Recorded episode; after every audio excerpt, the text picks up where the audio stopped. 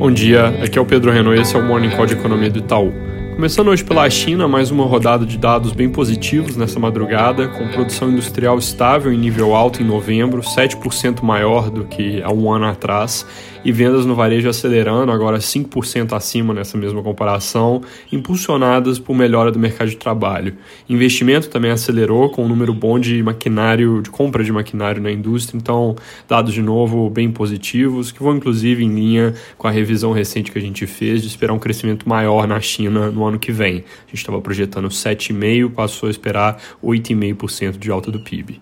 Na Europa, noticiário negativo, com a introdução de medidas mais restritivas na Alemanha, Holanda e Londres, por causa ainda da segunda onda do vírus.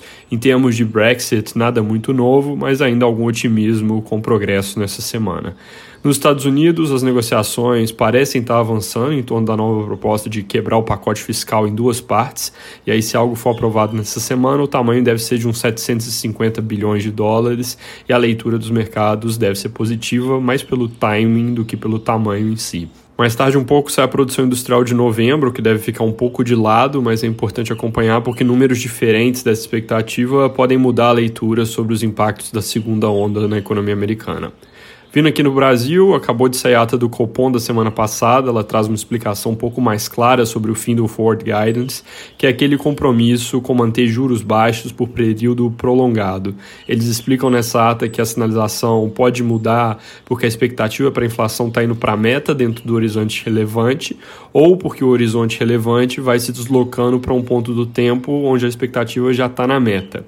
Para quem não está acostumado com esse jargão, horizonte relevante quer dizer a janela de tempo dentro da qual uma mudança de política monetária que acontece hoje consegue afetar a inflação lá na frente. E esse conceito é importante porque tem uma defasagem de alguns trimestres entre o juro subir e a inflação cair. Nesse momento, o ponto onde o Banco Central está mirando, o foco do horizonte relevante é o fim de 2021. Mas daqui a poucos meses, quando acabar o terceiro, perdão, o primeiro trimestre do ano que vem, dezembro de 2021 já vai estar tá perto demais para efeitos práticos, e aí o foco salta para o fim do ano seguinte, o dezembro de 2022. O que fica claro com essa discussão é que se o fator a que o Banco Central está reagindo for elevação das projeções para 2021, a sinalização de juros baixos ela vai deixar deixar de existir já no primeiro trimestre do ano que vem. E aí as altas de juros podem vir mais cedo no ano, mas isso é algo que a gente não compra, até porque a projeção deles para o ano que vem já parece um pouco salgada, e aí o risco é mais na direção de que ela caia.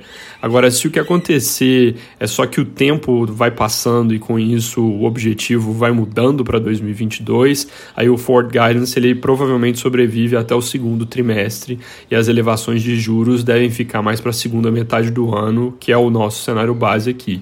De forma bem resumida, então, essa ata deveria diminuir as apostas do mercado em uma alta muito em breve, porque antes de subir o juro, eles têm que tirar essa sinalização de que ele fica baixo durante um tempo. E o que está parecendo mais provável agora é que essa sinalização só deixa de existir lá para maio, que seria a terceira reunião do Copom no ano.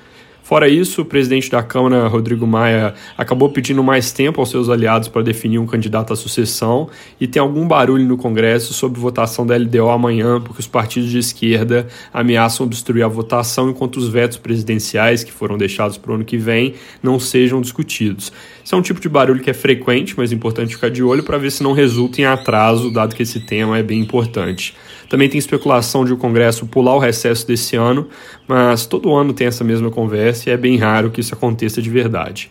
Para terminar, a Anvisa anunciou que vai trabalhar com prazo de no máximo 10 dias para analisar pedidos de vacina que forem recebidos em caráter emergencial.